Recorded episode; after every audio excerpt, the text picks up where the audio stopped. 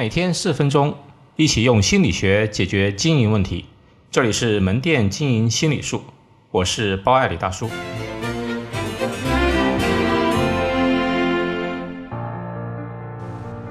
最好的团队结构是生旦净末丑。有的时候，你不得不佩服老祖宗的智慧。京剧是我们的国粹，里面的人物设定其实就已经把一个团队该有的人都通过概念化的描述出来了。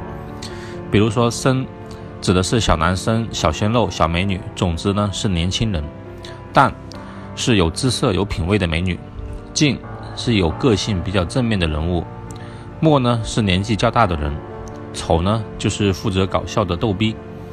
一个团队呢。静一般是核心的主心骨，它极富个性，是影响团队的保证。末呢是老员工，家有一老，留有一宝，会给团队很多经验。生呢年轻有冲劲，是创新前线的主力军。但一旦一个团队呢一定要有一个姿色的美女，那么才养眼有活力。丑呢团队不能太闷，所以必须要有一个负责搞笑的逗逼来活跃气氛。其实你看一个电影要好看呢。人物设定也要符合这个规律，比如《我不是药师》里面的五个主角，陈勇就是属于静，吕受益属于丑，刘思慧属于淡，刘牧师呢属于墨，黄毛属于生。在漫威的电影里面，比如《复仇者联盟》，其实也有这些划分。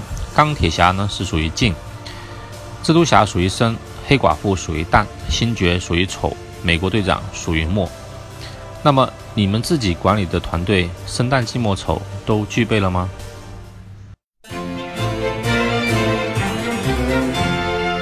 好，今天就到这里，欢迎大家关注门店经营心理术同名微信公众号，那里有文字版，谢谢。